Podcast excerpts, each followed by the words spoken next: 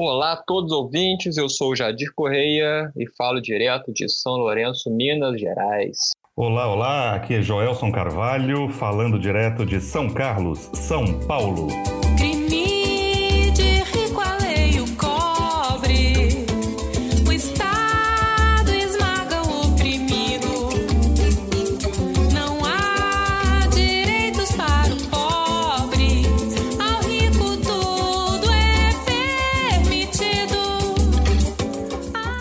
Então estamos aqui com o nosso querido colega Diego Barrios. Diego Barrios, que é um querido amigo do Uruguai e que é docente do setor de cooperativismo, de economia social e solidária do Centro é, de Extensão e Atividades do, da Universidade da República. Além de ser licenciado em ciência política, o Diego é um querido companheiro de luta da economia solidária com uma perspectiva latino-americana extremamente interessante e por isso, não apenas por isso, mas especialmente por isso, que ele está agora conosco aqui no nosso último episódio da série Economia Solidária. Diego, eu falei rapidamente sobre você, mas os nossos ouvintes, as nossas ouvintes, merecem conhecê-lo melhor. Diego Barrios, quem é você, companheiro? Bueno, un abrazo grande, Joelson, para ti, para las compañeras y compañeros en, Brasil. Voy a hablar, hablar, devagar, ¿no? para que la gente pueda comprender. Eh, eh, bueno, y en primer lugar, eh, presentarme. Mi nombre es Diego Barrios, soy licenciado en Ciencia Política de la Universidad de la República en Montevideo, Uruguay. Trabajo desde hace muchos años en el área de estudios cooperativos y economía solidaria del Servicio Central de Extensión de Actividades en el Medio de, la Universidad de la República, particularmente en los últimos años eh, vinculados al tema de, educación y procesos colectivos, es donde más estamos tratando de, trabajar y, acumular. Y además de esto, también soy eh, parte integrante, vivo en una cooperativa de vivienda, cooperativa de moradía, es un sistema que tiene un desarrollo bastante importante en Uruguay, donde, por ejemplo, la mayoría de las cooperativas de vivienda son de usuarios, no son de propietarios, este es un tema interesante para lo que pueda venir la, la el debate paso, la conversa, ¿no? Que tiene que ver con algunas de las cuestiones que, que efectivamente tenemos que ir eh, transformando del capitalismo y eh, también participo en un colectivo de, consumidores, eh, colectivo eh, de consumo eh, responsable, sobre todo agroecológico, que se llama la Asociación Barrial de Consumo, donde también hace muchos años que, estamos desarrollando esta actividad de consumir para otro mundo. Ese es un poco la, presentación, querido Joelson. Y, lo último, disculpas, soy de la Universidad de la República, a través de mi persona, eh, coordina el Comité Académico de Procesos Cooperativos y Asociativos, PROCOA. Es un comité de mm, integramos colegas de distintas universidades de, la región pertenece a la Asociación de Universidades Grupo Montevideo, que es una asociación de universidades públicas de, la región, de la cual también la Universidad Federal de Sao Carlos es eh, socia y participa, eh, y de la cual, con la cual, y con alegría lo digo, conocemos tantas y tantos compañeras y compañeros de, Sao Carlos y de todo Brasil. Así que bueno, una, una breve presentación para ustedes. Qué rico, compañero. Y por meio desta associação, tivemos a oportunidade de nos conhecer, o que me agrada muitíssimo, muitíssimo. Se vocês, ouvintes, prestaram atenção, Diego Barrios não apenas fala de economia solidária, como representa institucionalmente economia solidária em diversos países e vive economia solidária.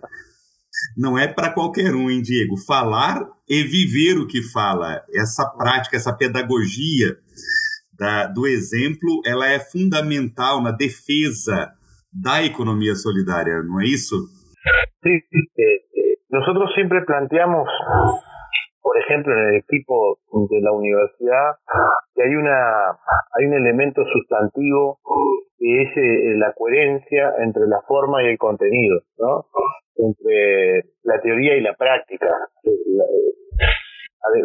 nos parece que, por ejemplo, para, para poder hablar de economía solidaria para poder de alguna forma trabajar en la promoción de la economía solidaria, en el estudio de la economía solidaria, es fundamental tener, por ejemplo, un nivel de organización del trabajo autogestionario.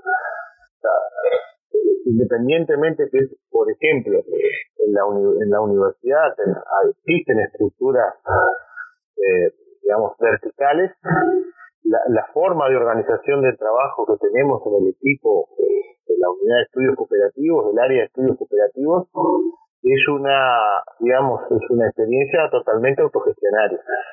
Eh, ella, en, ese sentido hablo de la coherencia, y además de la coherencia de, específicamente en la vida misma cotidiana, en el consumo, en la, vivienda, ¿no? Eh, también eh, transitar eh, ese nivel de, búsqueda de coherencia. Yo siempre planteo de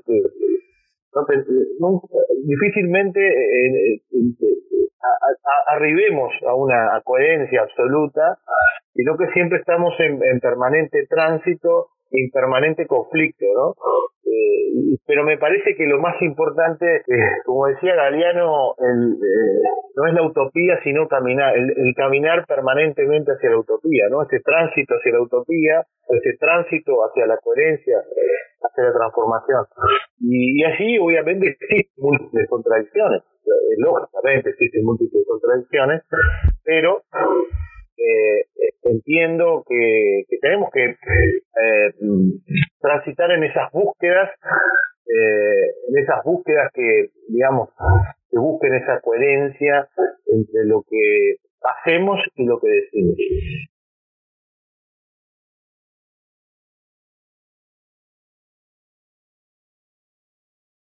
Dale, dale, companheiro. Fico aqui tentando fazer um portunhol male-male, mas não, né? Estamos aqui com a perspectiva de que os ouvintes hispanohablantes possam nos entender, se não na totalidade, mas na sua maioria. E tenho certeza que os nossos ouvintes falantes de português conseguem lhe compreender, se não em todas as palavras, no sentido belo das expressões que a economia solidária nos traz que é o sentido da esperança de que é possível estabelecer novas relações de vida, de consumo, de organização social e de, em certa medida, perspectiva de futuro. Diego, nessa lógica toda, eu gostaria de fazer uma pergunta para você para dar um fio condutor na, nos nossos episódios. Como você, Diego, vê a economia solidária. Diego, se eu lhe perguntasse o que é economia solidária para este professor, pesquisador, representante institucional y, acima de todo Uruguay. ¿Cómo você, compañero, ve a economía solidaria desde Uruguay? nuestro rol en la universidad eh, hace que, independientemente de nuestra subjetividad, ¿no? En función de determinadas ideas, hace que a veces comprendamos el campo de la economía solidaria, o como le, le llamamos también por aquí el campo de la economía social solidaria, como un campo, no solo como un torcedor, ¿no? como un hincha, sino también, digamos, como con una perspectiva crítica, ¿no? tratando de, mirar el fenómeno desde una perspectiva crítica. Una, una crítica sustantiva del campo de la economía solidaria que hemos hecho desde hace algunos años es una crítica a una perspectiva que en cierto momento, incluso en Brasil, fue relevante, eh, a una perspectiva que entendía que en definitiva el, el, el propio desenvolvimiento de la economía solidaria ¿no? Eh, iba a generar una transformación eh, amplia de carácter social, ¿no? la propia práctica de la economía solidaria. Eh, y esas experiencias de, de alguna forma que apostaron a, a la digamos, al propio desarrollo de la economía solidaria y a su vez pretendidamente como un instrumento de transformación social, eh, yo creo que mm, uno tiene que ser más crítico con esa visión, porque efectivamente uno tiene que necesariamente identificar en el campo de la economía solidaria eh, digamos, contradicciones muy, importantes. por ejemplo, uno se plantea eh, a la gente que de alguna forma las organizaciones, a las cooperativas que producen en el campo de la economía solidaria, cuando uno investiga más a fondo sobre, por ejemplo, cómo consume esa gente, ¿no? ¿Dónde consume esa gente? Eh, bueno, uno empieza a ver que existen contradicciones porque normalmente, es decir, no hay una coherencia lo que se produce, muchas veces de manera autogestiva y colectiva, con, por ejemplo, lo que se consume.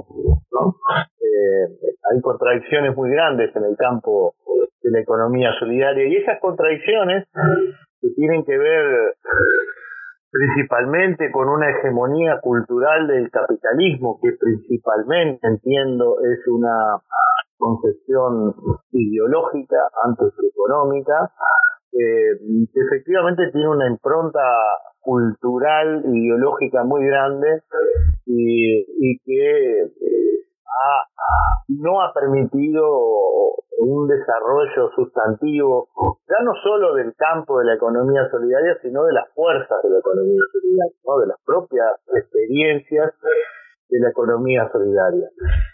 También, eh, y ahí es interesante ver algunas diferencias también que son, ustedes conocen, que tienen que ver con alianzas a veces un poco más amplias del campo de lo que denominamos la economía social solidaria.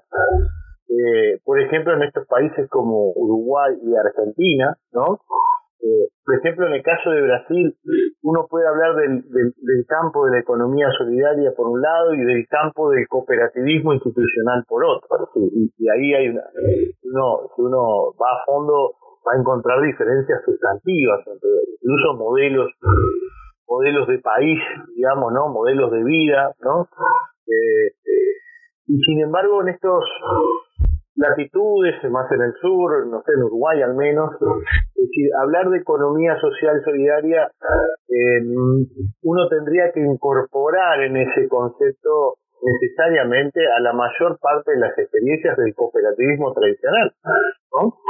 Eh, eh, porque efectivamente si uno eh, observa las experiencias desde el punto de vista de, la autogestión, de la autonomía, es bueno, efectivamente hay un hay una ligazón, una, un vaso comunicante entre eh, decir, las formas de organización del trabajo, el régimen de propiedad, las experiencias del cooperativismo tradicional con experiencias del campo de, la economía solidaria, como en general, eh, digamos, conocemos.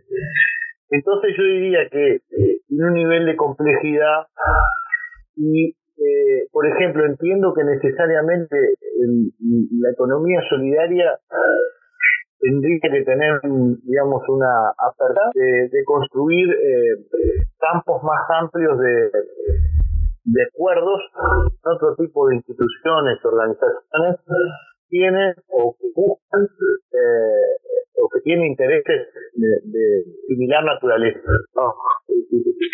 el problema ha sido eh, quedarse encerrado en el propio mundo. El propio mundo, por ejemplo, de la economía solidaria, no tejer alianza con otros tipos de experiencias eh, que muchas veces no son idénticas a, la economía solidaria, ¿no? que bueno, pero dialogan, ¿no?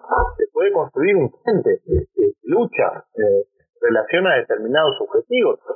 por ejemplo, la situación en Brasil hoy eh, es absolutamente imprescindible construir un frente de lucha amplio, donde el campo de la economía solidaria no es el único inclusivo y no es la vanguardia tampoco. ¿no? Eh, ese es otro tema. Muchas veces hemos eh, conversado con muchas compañeras y compañeros, no estoy hablando de la en general, entienden a la economía solidaria como una especie de vanguardia de superación del capitalismo, que no es tal en los hechos, no es en los hechos, pero pero que necesariamente tiene hay como una mirada muchas veces autorreferida incluso en las propias universidades es necesario eh, tener eh, una mirada tan autorreferida del campo de la economía solidaria tener una mirada más amplia no entonces eh, es necesario pensar la posibilidad de un frente de lucha, un frente de acuerdos que eh, nos saquen de esa situación de autorreferencia que no solo tiene el campo de la economía solidaria, también sino que tiene otros campos eh, eh, pero me parece eh, todo el tema de la, de la de la comunicación alternativa todo el, digamos el, movimiento feminista no el movimiento agroecológico etcétera hay un conjunto de movimientos y de organizaciones que son digamos son imprescindibles que se articulen para generar un frente de lucha de resistencia más amplio para para pensar solo para pensar sino para plantear transformación creo que eh, en definitiva hoy estamos en, una encrucijada de pensarnos me incluyo campo de la economía solidaria más allá de nuestras eh, eh, fronteras ¿no? Por eso la crítica muchas veces a, esa visión que hablaba al inicio, la crítica a esa, a esa visión que existió, que aún preexiste, de que definitivamente la economía solidaria va a tener un desarrollo tal que va a lograr por sí sola y naturalmente la transformación del, económica y la transformación de la sociedad. Bueno, pero es un poco eh, son ideas que intento que busco compartir y debatir. No hay soluciones mágicas ni respuestas únicas en ese sentido. Soy soy lo que dejaron, soy toda la sobra de lo que se robaron. Un pueblo escondido en la cima, mi piel es de cuero, por eso aguanta cualquier clima. Soy una fábrica de humo, mano de obra campesina para tu consumo. Frente de frío en el medio del verano, el amor en los tiempos del cólera, hermano. El sol que nace y el día que muere, con los mejores atardeceres. Soy el desarrollo en carne viva, un discurso político sin saliva.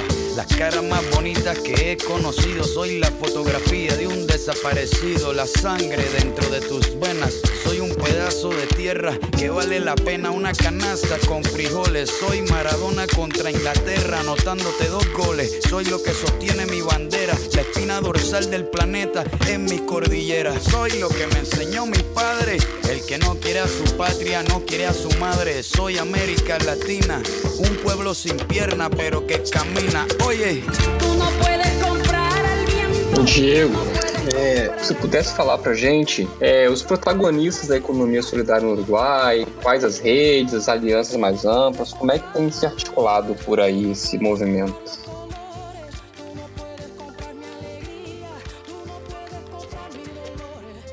También es una pregunta interesante. Cuando uno habla de, como hacía referencia hace un momento, Cuando habla de la economía social solidaria, esto de la economía social solidaria tiene que ver con a veces esta tradición, economía social es la tradición europea principalmente, eh, donde el cooperativismo más tradicional de alguna forma incorpora en esa concepción más amplia, pero también esta concepción de la economía solidaria que tiene una raíz latinoamericana. Eh, eh, y, de alguna forma nosotros eh, tratando de construir esa síntesis entre esa economía social y solidaria que eh, digamos, nosotros entendemos que tienen eh, conceptualmente mucho más coincidencias que disidencias. Y eh, cuando uno en general habla del campo de la economía social, solidaria, en el caso uruguayo, como mencioné, necesariamente tiene que hablar del sector cooperativo el, peso del sector cooperativo en, Uruguay es un, peso muy, importante. Eh, estamos hablando de que prácticamente una cuarta parte de la población del país, de 3 millones y medio de personas, es pequeña, tiene algún tipo de relación con, eh, con el cooperativismo. Y esto, en definitiva, es, es relevante en términos de transformación social. No, porque la gente, de alguna forma, es decir, incorpora al cooperativismo, como conocemos habitualmente, por una necesidad, mayormente por una necesidad, y no necesariamente por una perspectiva de transformación social. Eh, y el campo de lo que no es el cooperativismo tradicional, por es un campo pequeño, campo reducido. Existe una coordinadora de economía solidaria en Uruguay, pero es una coordinadora que nos crea colectivos pequeños, sobre todo artesanales, ¿no? Eh, Existe, por ejemplo, experiencias que son interesantes en el campo de la economía solidaria, como la red de agroecología, donde, eh, si bien participan muchos colectivos, también persisten muchas lógicas individuales. La red de semillas y ollas educativas es otra experiencia interesante del campo de la economía solidaria. La digamos, la red de radios comunitarias, en fin, una serie de experiencias que, eh, que tienen una magnitud limitada, limitada en la cantidad de personas, en la cantidad de organizaciones, pero también limitada en la capacidad de incidencia política.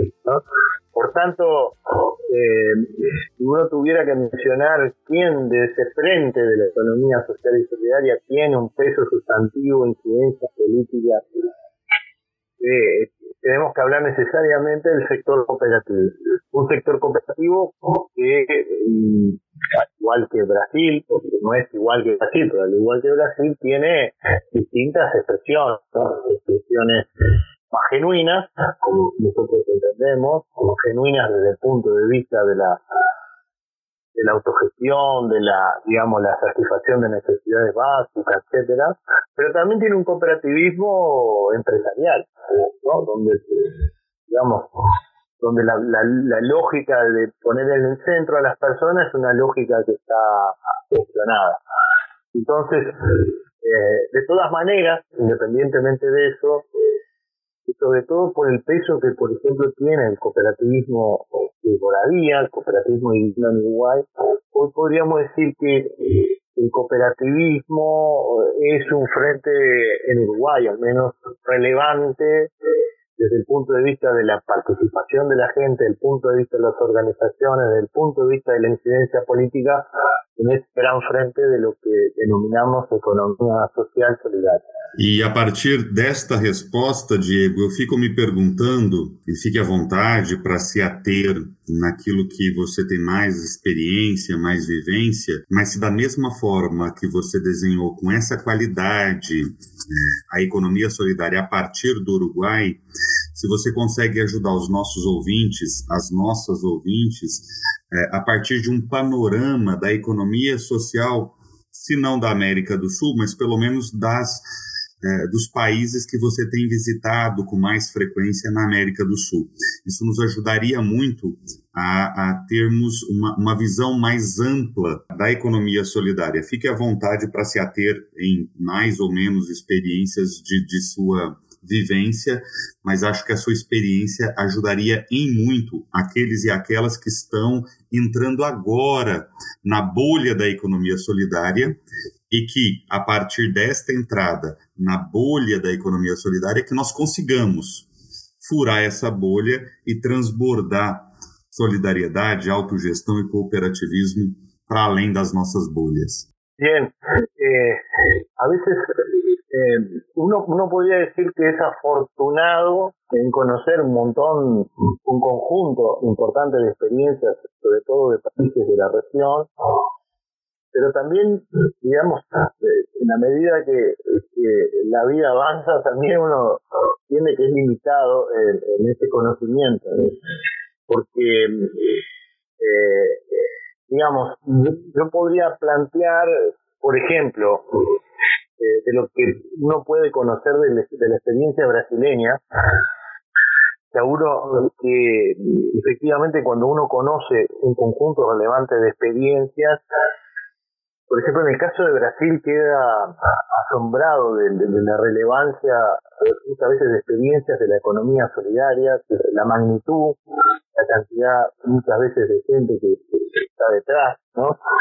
Sin embargo, sin embargo, eh, si uno a veces compara la experiencia brasileña de economía solidaria con el conjunto del país, es una experiencia muy marginal muy marginal en términos de, de, personas, en términos de incidencia política y en términos incluso económicos. También reconozco que existe esa disputa política relevante con lo que es el campo del, del cooperativismo tradicional. Eh, pero bueno, ahí en líneas generales uno puede decir que en el caso, por ejemplo, uruguayo y argentino hay mayores similitudes, el peso el cooperativismo tradicional es, muy relevante en ese amplio campo de la economía social solidaria. De hecho, creería que en Uruguay, en Uruguay y Argentina necesariamente eh, es imposible eh, hablar del fenómeno de la economía social y solidaria sin referir a grandes sectores del cooperativismo tradicional, es posible hablar de economía solidaria sin incorporar a estos sectores. En el caso de Chile, eh, hay, es bien interesante el desarrollo que se ha generado desde el punto de vista económico y político de un nuevo movimiento impulsado sobre todo por jóvenes, principalmente en el campo del trabajo asociado hay que recordar que la dictadura chilena eh, hizo una destrucción total de muchas de las experiencias autogestionarias. Eh, y le tenía, por ejemplo, un cooperativismo fornido, ¿no? previo a, al golpe militar desde el año 73. Sin embargo, y, creo que esto es relevante, eh, se han se vienen produciendo una situación bastante emergente eh, digamos un crecimiento sostenido de experiencias eh, de carácter colectivo sobre todo de trabajo asociado de producción agroecológica digamos de colectivos de consumidores creo que es una es algo para ver, es un fenómeno que me parece que es interesante. Todo esto asociado también a esta movilización de carácter político del pueblo chileno a partir del estallido social del año 2019 y sobre todo a partir de esta este proceso de, de digamos reforma constitucional que está en curso caso de Paraguay, lo, poco que conocemos, está muy, muy ligado a, digamos, el campo de la economía social solidaria. hay un cooperativismo tradicional bastante fuerte, de corte empresarial, desde mi punto de vista vinculado de manera bastante eh, clara con la derecha del país, digamos, ¿no? Y pero sabemos que existe otro tipo de experiencias de carácter colectivo, sobre todo Paraguay tiene, digamos, una población rural bastante relevante y ahí hay un conjunto importante de experiencias de carácter colectivo de la agricultura familiar que a veces desconocemos pero que pero que son digamos son son particularmente interesantes de conocer. Yo diría que eh, es absolutamente imprescindible, lógicamente que la, la, pandemia la pandemia del coronavirus ha limitado las posibilidades de, de conexión, de intercambio en el campo de la economía social solidaria, sobre todo en nuestros países, pero entiendo que de alguna forma persiste, y sobre todo persiste en, las organizaciones, en los colectivos de los países grandes como Brasil y Argentina, persiste una, una lógica autorreferida. Independientemente del discurso y del, digamos, del relato antiimperialista latinoamericanista, que sigue existiendo una práctica muy metida hacia adentro, muy autorreferida. En el caso de Brasil no es solo en el campo de la economía solidaria, también pasa en el campo de las universidades, ¿no? Y, no estoy hablando de las compañeras y compañeros que tienen esta perspectiva latinoamericana y hacen cosas en función, pero si uno construye las experiencias tienen poco diálogo, ¿no? Eh, poco diálogo con, con otro tipo de experiencias en, América Latina. Y eso vale para todos los países en general. Y esa es una dificultad, la, la, posibilidad de construir una digamos un, un campo de lucha que supere las fronteras nacionales eh, es un problema grande y no solo se explica por, la, por la coyuntura del, del coronavirus, ¿no? Me parece que esa dificultad incluso de construcción y articulación de alianzas a nivel local, incluso a nivel territorial, a nivel municipal, ¿no? Eh, es una lógica que, que también dificulta la posibilidad de trascender las propias fronteras nacionales yo veo, digamos, eh, eh, entiendo la economía solidaria como un movimiento internacionalista, necesariamente internacionalista, pero que, digamos, hoy, eh, digamos, tiene un desarrollo muy pequeño en términos de incidencia política, no solo a nivel internacional, sino ya nacional. Entonces, son algunas reflexiones sobre ese panorama que tengo la suerte de conocer más que otras y otros, pero también reconozco que conozco poco.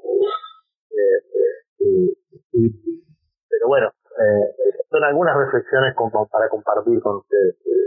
Ótima reflexão, meu amigo. Acho que ajuda muito, especialmente para quem não conhece a dinâmica e está interessado em avançar estudar, conhecer mais. Essa visão panorâmica e essa visão crítica do panorama nos ajudam em muito. E queria eu perguntar para você agora uh, sobre as relações institucionais estabelecidas na pela economia solidária a partir das universidades. Então, Diego, sinta-se à vontade para falar da importante organização que é o Procoas. Nos conte um pouco da história do Procoas e, primeiro, o que é o Procoas, a sua história e como uh, uh, tem trabalhado é, essa organização que tem facilitado, entre muitas outras coisas que você vai nos contar, tem facilitado o diálogo entre diversos pesquisadores, pesquisadoras e militantes da economia solidária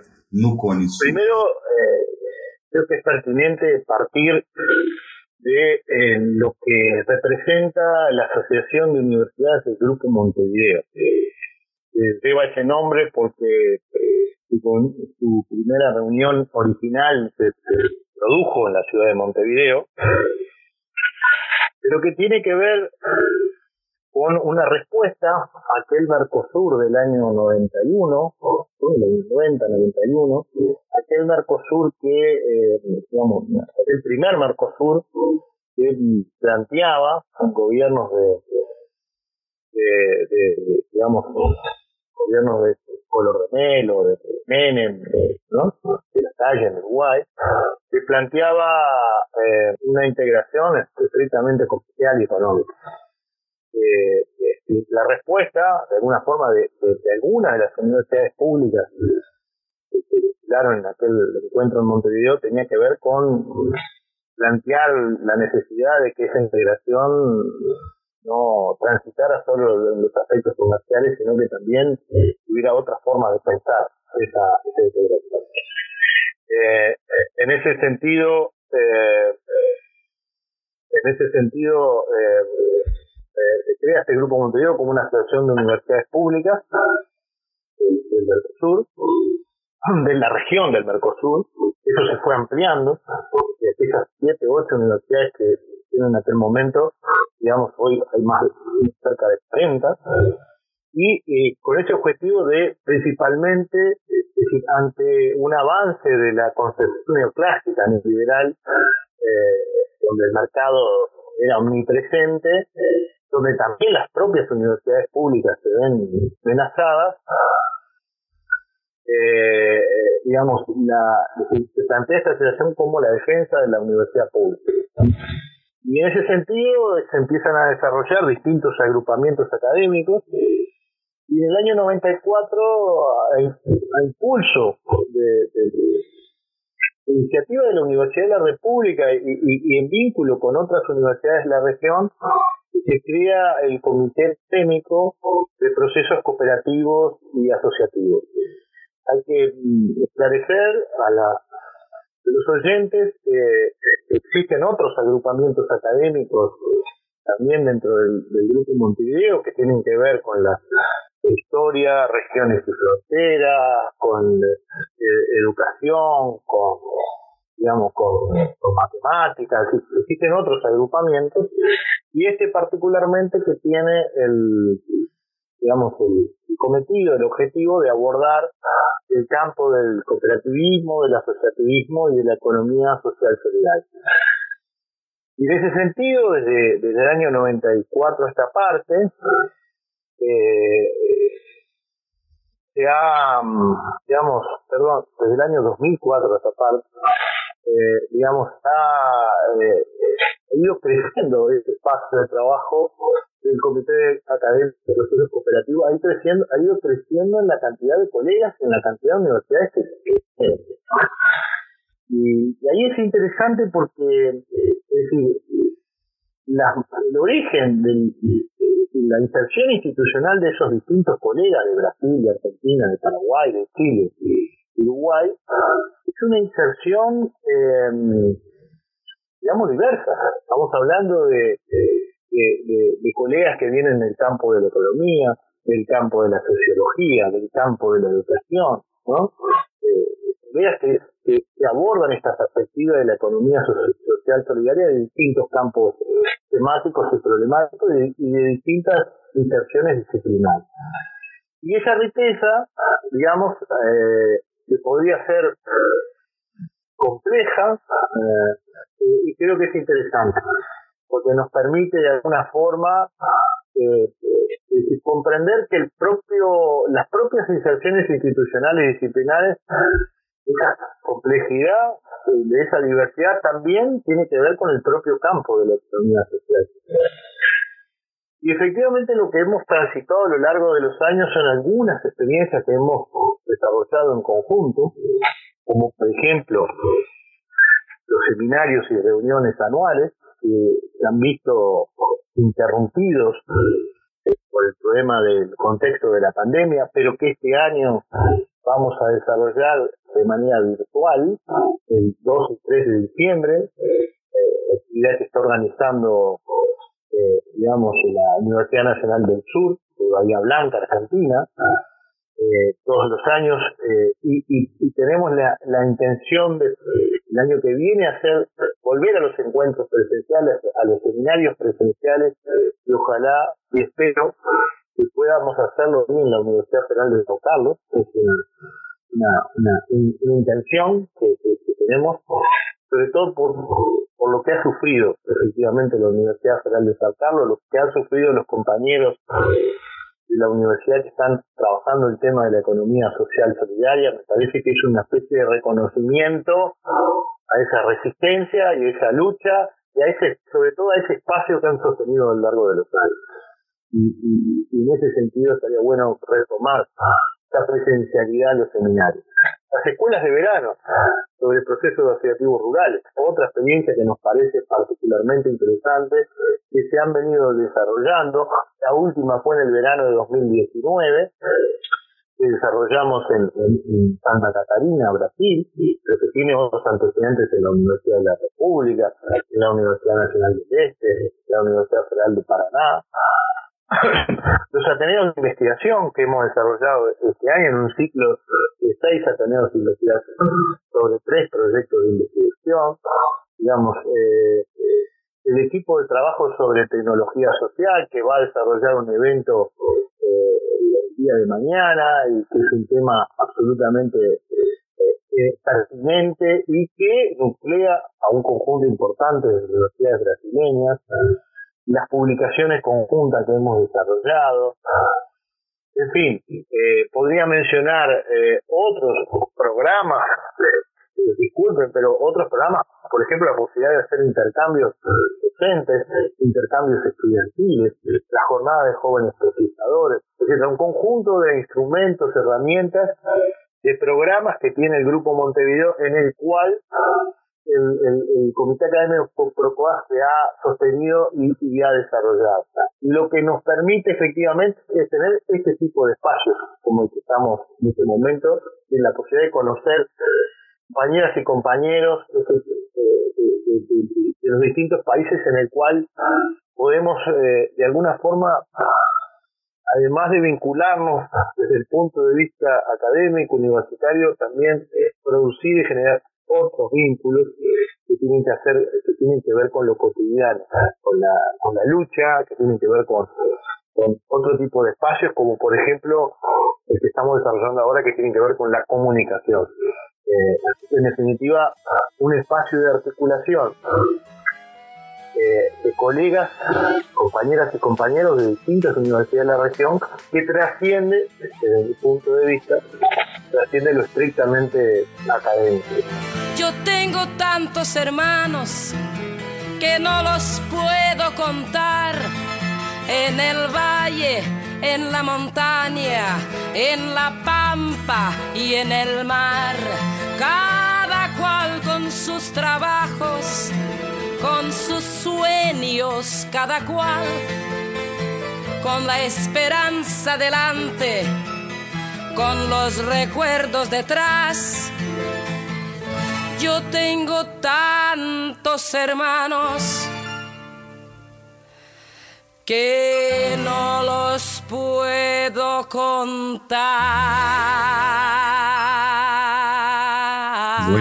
Bueno, bueno, grande Diego. É muito trabalho. Eu imagino que você fica 24 horas por dia com economia solidária, porque trabalha com, vive com e está numa articulação gigantesca com economia solidária. Estou aqui é, um pouco com inveja dessa sua energia e um pouco com solidário com você, pensando o que você faz nas horas vagas. Aí eu lembro que você vive numa, numa vivenda consome a partir de relações de economia solidária. Então, caramba, haja energia.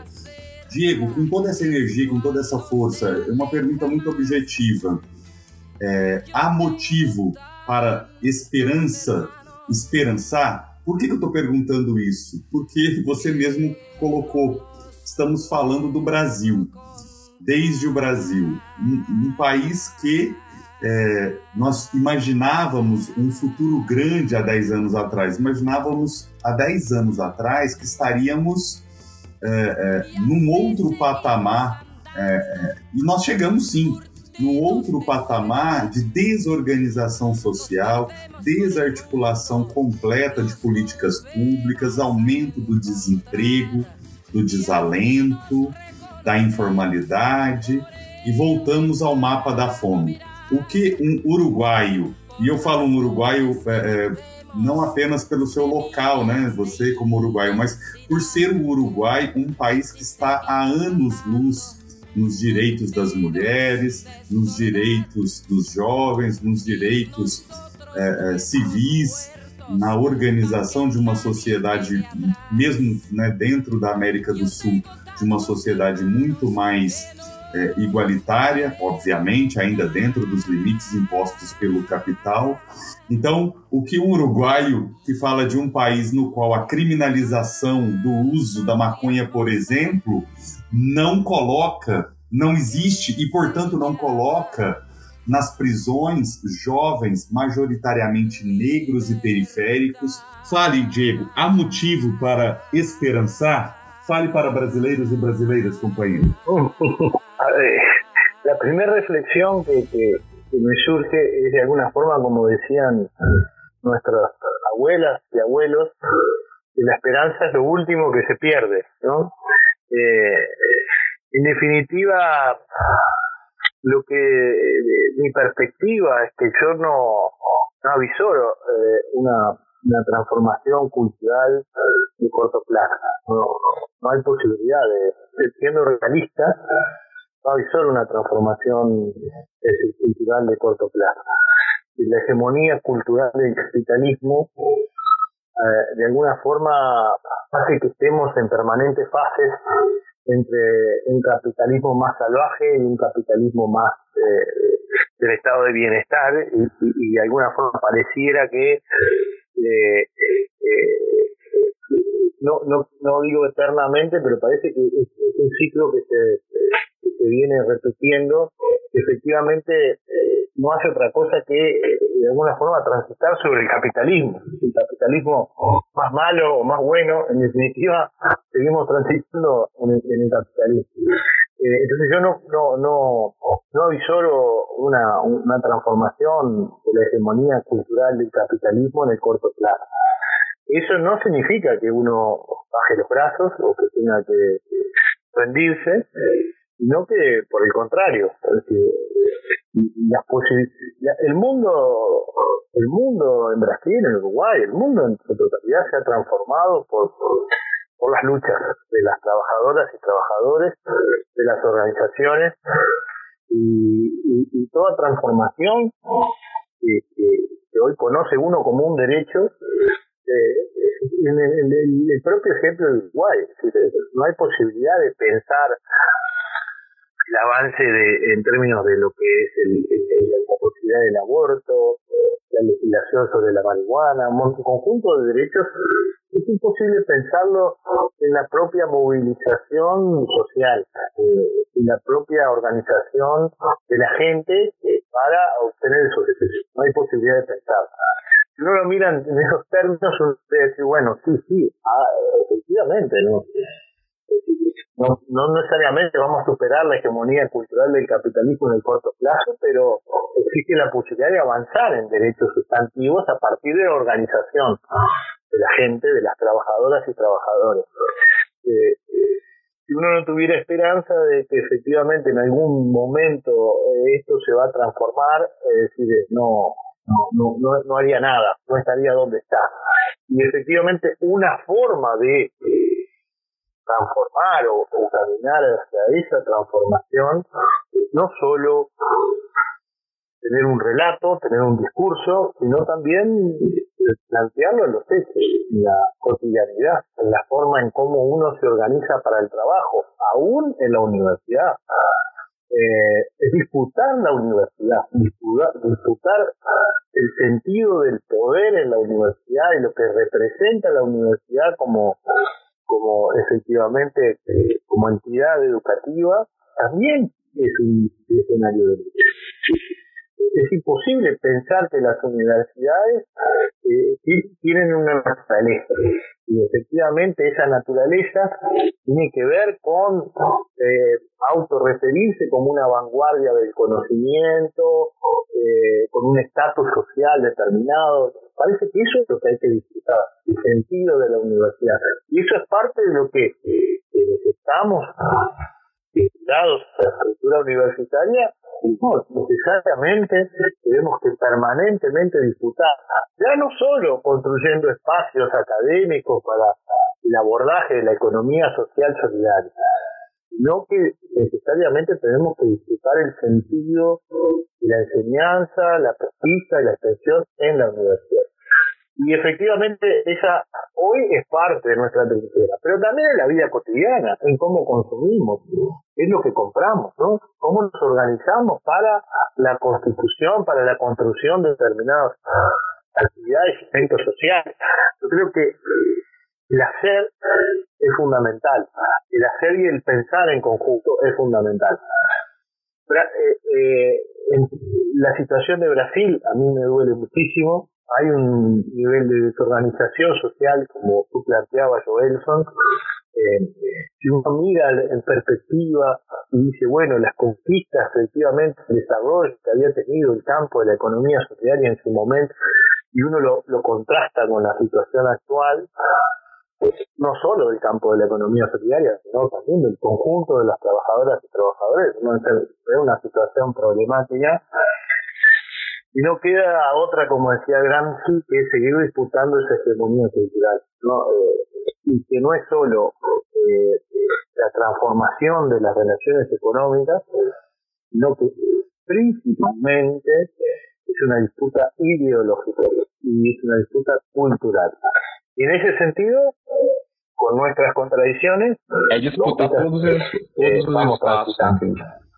Tem a possibilidade. Muito boa essa última parte, eu gostei muito. Diego, a gente está encaminhando para o final do episódio. Eu gostaria já de agradecer a sua participação, a sua, a sua, disponibilidade, pedir que você faça as considerações finais, que você acha que ficou, que a gente deixou de falar. Caso queira fazer alguma indicação de onde as pessoas que se interessem sobre economia solidária, sobre os projetos possam encontrar, você pode ficar à vontade para falar sobre isso e, novamente, agradecer a participação foi sensacional. Muchas gracias, David.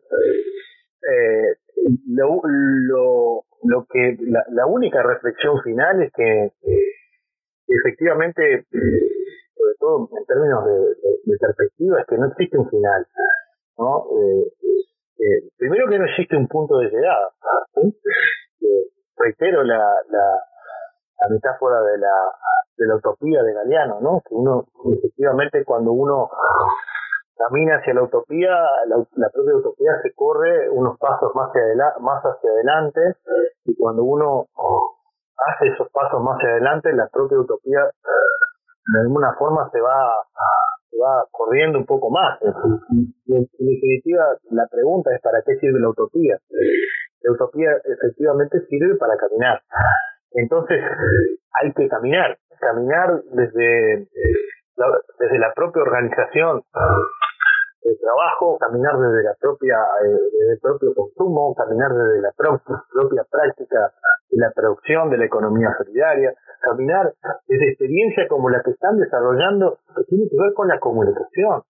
Es decir, gran parte de la hegemonía cultural del capitalismo se juega en la comunicación. Y producir este tipo de espacios para disputar esa hegemonía cultural me parece que son absolutamente imprescindibles. Ojalá existan estos programas y se repitan en distintas plataformas, en distintos espacios. esto es sustantivo. La posibilidad de transformar la sociedad está, eh, está nosotras y nosotros.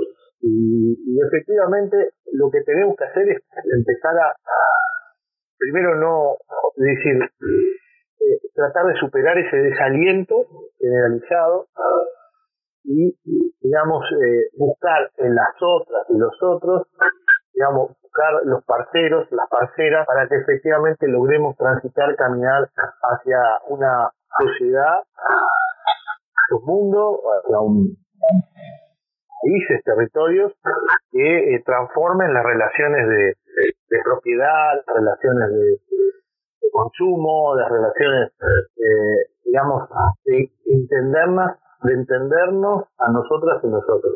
Eh, entonces, es decir, construir esa fraternidad, esa solidaridad.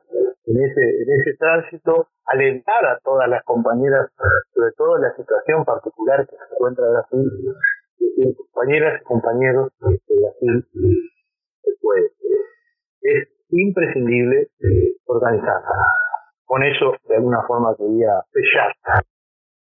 Grande Diego, grande Diego. E é isso aí, é imprescindível organizar para avançar sobre territórios rumo a uma sociedade, ou melhor, um mundo com novas relações sociais para além das capitalistas. É necessário construir essa realidade, Diego e ouvintes. Esse é um convite que o nosso companheiro da Universidade da República, o nosso companheiro uruguaio Diego Barrios, coordenador do Comitê Acadêmico Processos Cooperativos e Associativos do Grupo de Universidades Montevidéu, faz à classe trabalhadora. Nossa história ensina e nossa realidade comprova que as melhoras objetivas na condição de vida do povo, na condição de vida da classe trabalhadora, não se dão sem luta e sem organização da classe. Por isso, para ir mais longe, é necessário avançarmos a partir da e com a economia solidária. Ela não resolverá o problema sozinho, mas não resolveremos o problema se não pensarmos em autogestão, cooperação e trabalho autônomo e associado. Muito obrigado a todos e todas por este acompanhamento, por essa companhia nesta minissérie que se encerra aqui. Seguimos, senhoras e senhores, por uma questão de classe. Muito obrigado a vocês. Aliento e, como decimos aqui, arriba los que lutam. Estamos aquí. Oye, que estamos aquí. Mírame, estamos aquí. Desde hace rato, cuando ustedes llegaron, ya estaban las huellas de nuestros zapatos. Se robaron hasta la comida de gato y todavía se están lamiendo el plato. Bien encabronado con estos ingratos. Hoy le doy duro a los tambores hasta que me acusen de maltrato. Si no entiendes el dato, pues te lo tiro en cumbia, bossa tango o vallenato. A lo calaboy y bambú, bien frontú, con sangre caliente como Timbuktu. Estamos dentro del menú. Se llama Tupac por Tupac Amaru del Perú. América no es solo USA, papá. Esto es desde Tierra del Fuego hasta Canadá. Hay que ser bien bruto, bien hueco. Es como decir que África es solo Marruecos. Estos canallas se les olvidó que el calendario que usan se lo inventaron los mayas con la Valdivia precolombina desde hace tiempo. Ah, este continente camina, pero ni con toda la marina pueden sacar de la vitrina la peste campesina. Esto para el capataz de la empresa. El machete no es solo para cortar caña, también es para cortar cabeza. Aquí estamos, siempre estamos, no nos fuimos, no nos vamos. Aquí estamos pa' que te recuerde. Si quieres mi machete te muerde. Aquí estamos, siempre estamos, no nos fuimos, no nos vamos. Aquí estamos pa' que te recuerde. Si quieres mi machete te muerde. Machete te